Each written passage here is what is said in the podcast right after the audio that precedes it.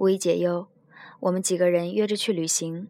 每到一地，我都对老好和老范说：“我老有强烈的童年感觉。”老好指着那些乱石中上千年的巨容，或是落英缤纷的荷塘，笑我：“你们山西能有这个吗？”我刚开口：“我们在旧石器时代。”他们都笑得稀烂。哎，说不下去了。汾河边的丁村人文化遗址，从我家骑车十几分钟就到。馆里有文字标明：十万年前，古人类在这里生存。汾河两岸是连绵不断的山岗、沙地和禾草草原。当时的河湖沼泽里长满了香蒲、黑森林、泽泻，水边草甸上有蒿、梨、野菊。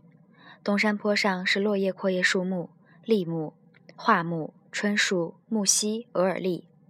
石炭纪时，这些繁茂的植被，千百万年来的枝叶和根茎堆积成极厚的黑色腐殖质，地壳变动埋入地下，才有了煤。小时候，人家在汾河挖沙盖房，一挖是河沙，就有人来我们家送龙骨，是一味中药。我爸说是沙里挖出的恐龙化石，用来止血。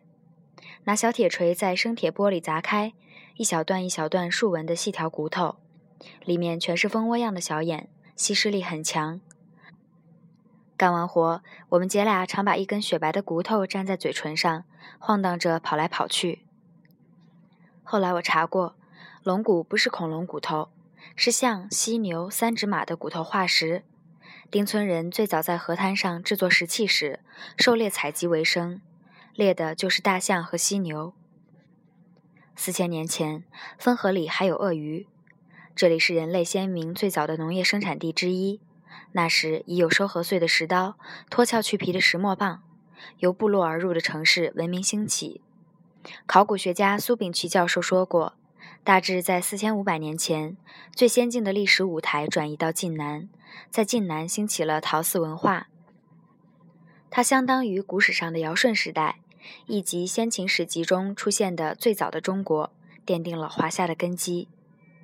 旅行时，高明度的阳光、绿荫、浓重的色彩、动物的啼叫，给我的童年之感，也许是我还是个婴儿的时候，躺在那里感觉到的东西，也可能是留在人的基因里一代一代遗传下来的远古记忆。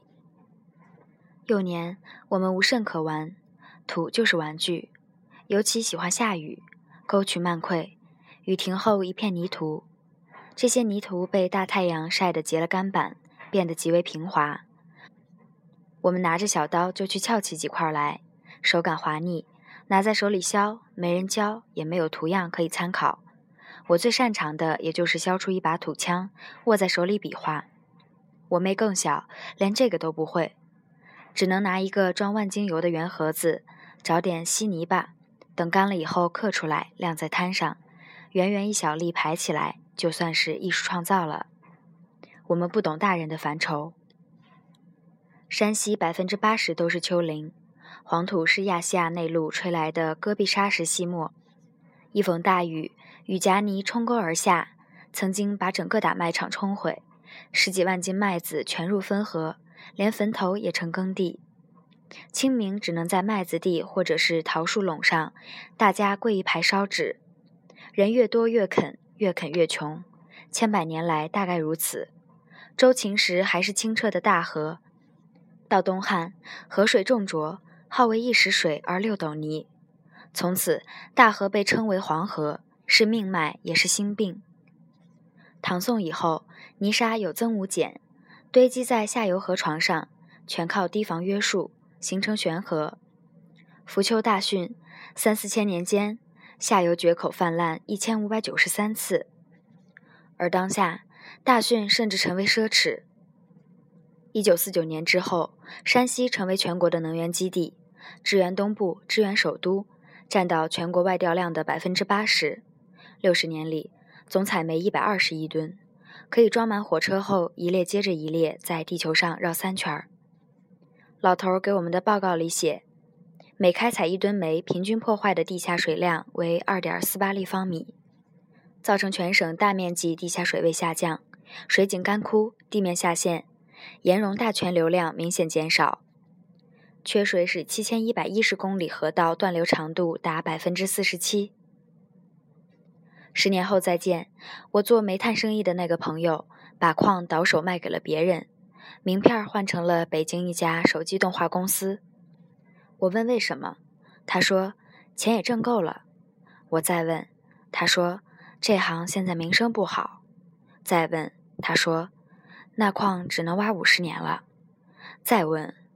他眯眼一笑，伸了两根指头，其实是二十年。煤炭的开采不会超过千米，挖穿之后就是空洞。如果不花成本回填，空洞上面的岩层、水层都会自然陷落。老头说过，山西现在采空区的面积占到七分之一了。到二零二零年，全省地方国有煤矿将有近三分之一的矿井资源枯竭闭坑，乡镇煤矿近一半矿井枯竭。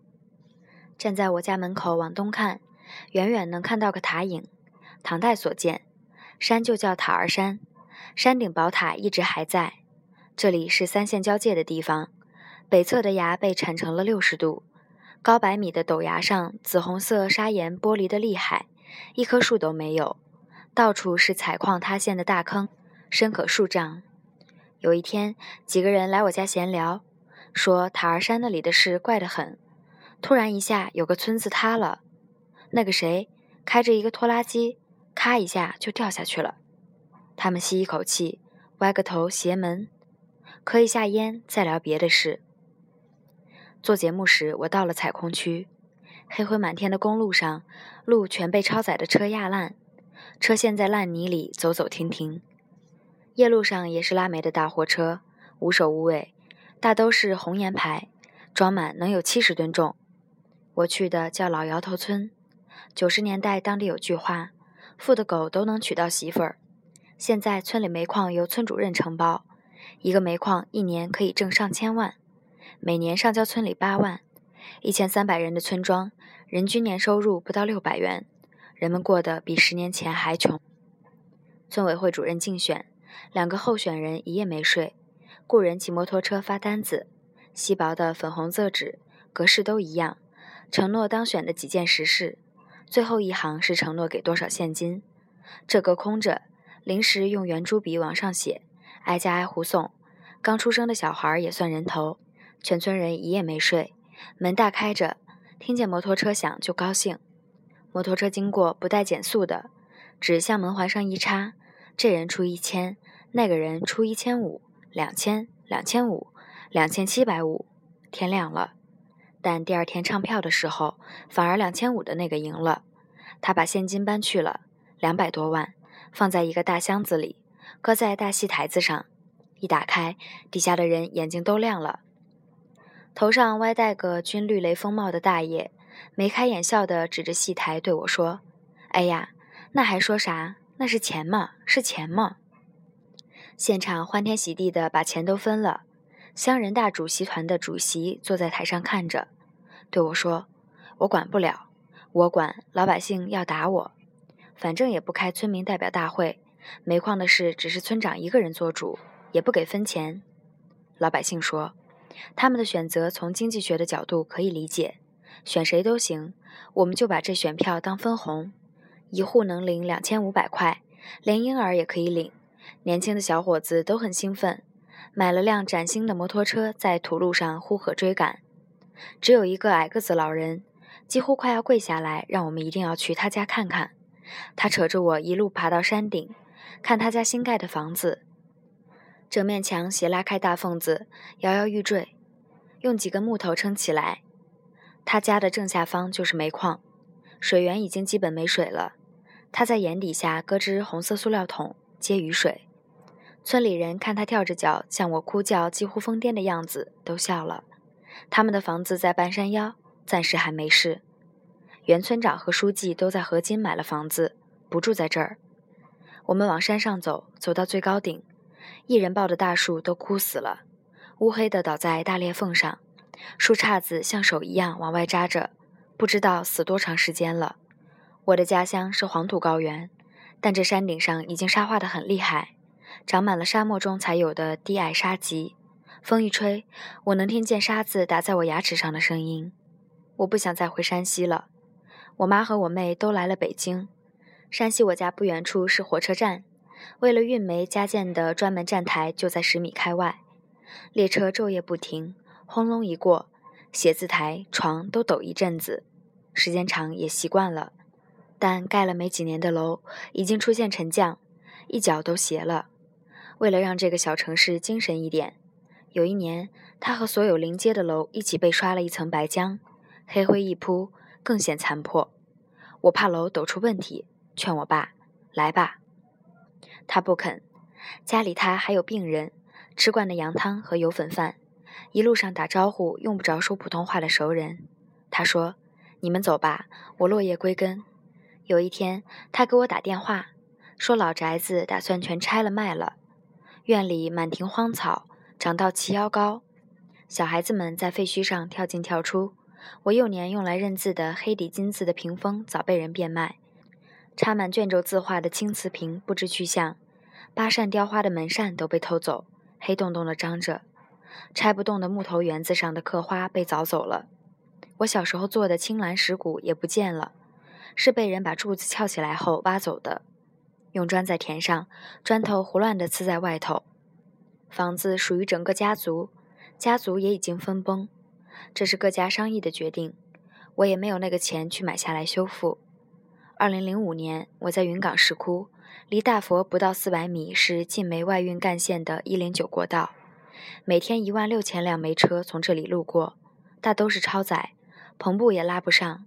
随风而下，几个外国游人头顶着塑料袋看石窟。大佛微笑的脸上是乌黑的煤灰，吸附二氧化硫和水。长此以往，岩沙所凿的面目会被腐蚀剥落。佛犹如此。我把眼一闭，心一硬。如果现实是这样，那就这样。这些是没办法的事。只有一次，我奶奶去世几年后，石榴树被砍了，我不知道怎么了，电话里冲我爸又哭又喊。长大成人后，从没那样过。我爸后来找了一个新地方，又种了一棵石榴。过两年来北京时，提了一个布袋子给我，里面装了几个石榴，小小的红，裂着口。我看着心里难受。我可以自管自活着。在旅行的时候回忆童年，但我是从那儿长出来的，包括我爸在内，好多人还得在那里生活下去，每天要呼吸、喝水，在街头走过。人是动物，人有感觉。表姐在短信里说，再也没有燕子在屋檐下搭窝了，下了雨也看不见彩虹了。再也这两个字刺目。我和老好动身，二零零七年再回山西。我碰上一个官员，他说：“你是山西人，我知道。”对，零分的，嗯，他知道的很清楚，带着一点讥笑看着我：“你怎么不给山西办点好事儿？”我办的就是。王慧琴七岁了，剪了短头发，黑了，瘦了，已经有点认生了。远远的站着，不打招呼，只是笑，一笑露出了两只缺了的门牙。他家还是没有搬，工厂也没搬。在省环保局的要求下，企业花了六千万把环保设施装上了，带着我们左看右看，来给我们照一照。我问：“你这设备运行过吗？”老总的儿子嘿嘿一笑：“还没有，还没有。”当地炸掉了不少小焦化厂的烟筒，炸的时候，有个在工厂打工的农民爬到了烟筒上，苦劝才下来。跟我说：“你说我干什么去呢？地没了，贷款也难，房子也不能抵押。但凡能干点买卖，我也不愿意干这个。谁不是早晨起来天天咳嗽？”八月，我采访时任山西省长的于右军，他说：“山西以往总说自己是污染最重的地方之一，我看把之一去掉吧。知耻而后勇，以壮士断臂的决心来治污。”我问。之前也一直在说治理污染，但关闭了旧的，往往可能又有一批新的开出来。为什么？他说：“为什么以前管不住？是因为责任制和问责制没有建立起来，没有真正落实。就算经济总量第一的地方，考核官员时，环保不达标就要一票否决，钱再多，官员提升无望。”我问：“也有人怀疑，它会不会只是你任期的一个运动，过去了可能会恢复常态。他沉默了一下，说：“我刚才说到的，一个是责任制，一个是问责制。只要这两条能够认真坚持的话，我想不会出现大面积的反弹。”我问他。为什么不能在污染发生前就让公民参与进来，决定自己的生存环境？他说：“你提了一个很对的问题，一定要有一个公民运动，让公民知道环境到底有什么问题，自己有哪些权利，怎么去参与。不然……”他没说下去。一个月之后，临汾黑砖窑事件，于右军营救辞职，孟学农任代理省长。一年之后，香汾塔儿山铁矿溃坝。二百七十七人遇难，孟学农引咎辞职。我从家乡人嘴里听到了一句惨伤的自嘲：山西省长谁来干？临汾人民说了算。临汾八年内换了五任班子。塔儿山溃坝事件中，被判刑的官员副厅级干部四人，处级干部十三人，处以下干部十七人。当年送我小蝌蚪的小男孩是国土局的一个科长，服刑一年。在临汾时，我曾去龙慈水源地拍摄，没有太多选择。临汾下面的尧都区有三个主要的水源地：龙慈、土门和屯里。根据环保局2005年6月的监测，土门向供水厂联网供水的15口水井总硬度和氨氮浓度大多严重超标。屯里的水源地由于污染过重，在2003年10月被迫停止作为市民集中式饮用水源。山被劈了三分之一，来往的煤车就在水源地边上，水源地只有十亩左右。最后这点了，再没有了。边上人说：“我站在栅栏外面往里看，愣住了。我从来没有见过这样的山溪。附近村庄里的小胖子和我一起，把脸挤在铁栅栏上，谁都不说话。往里看，水居然是透亮的，行早清清。”风一过，摇得如痴如醉。黄雀和燕子在水上沾一下脚，在野花上一站就掠走了。花一软，再努一下，细细密密的水纹久久不散。一抬头，一只白鹭拐了一个漂亮的大弯。这是远古我的家乡。以上便是第七章山西山西的全部内容。感谢大家的收听，这里是 FM 九五八三四零新闻传播学专注与专论，我们下期再见，晚安。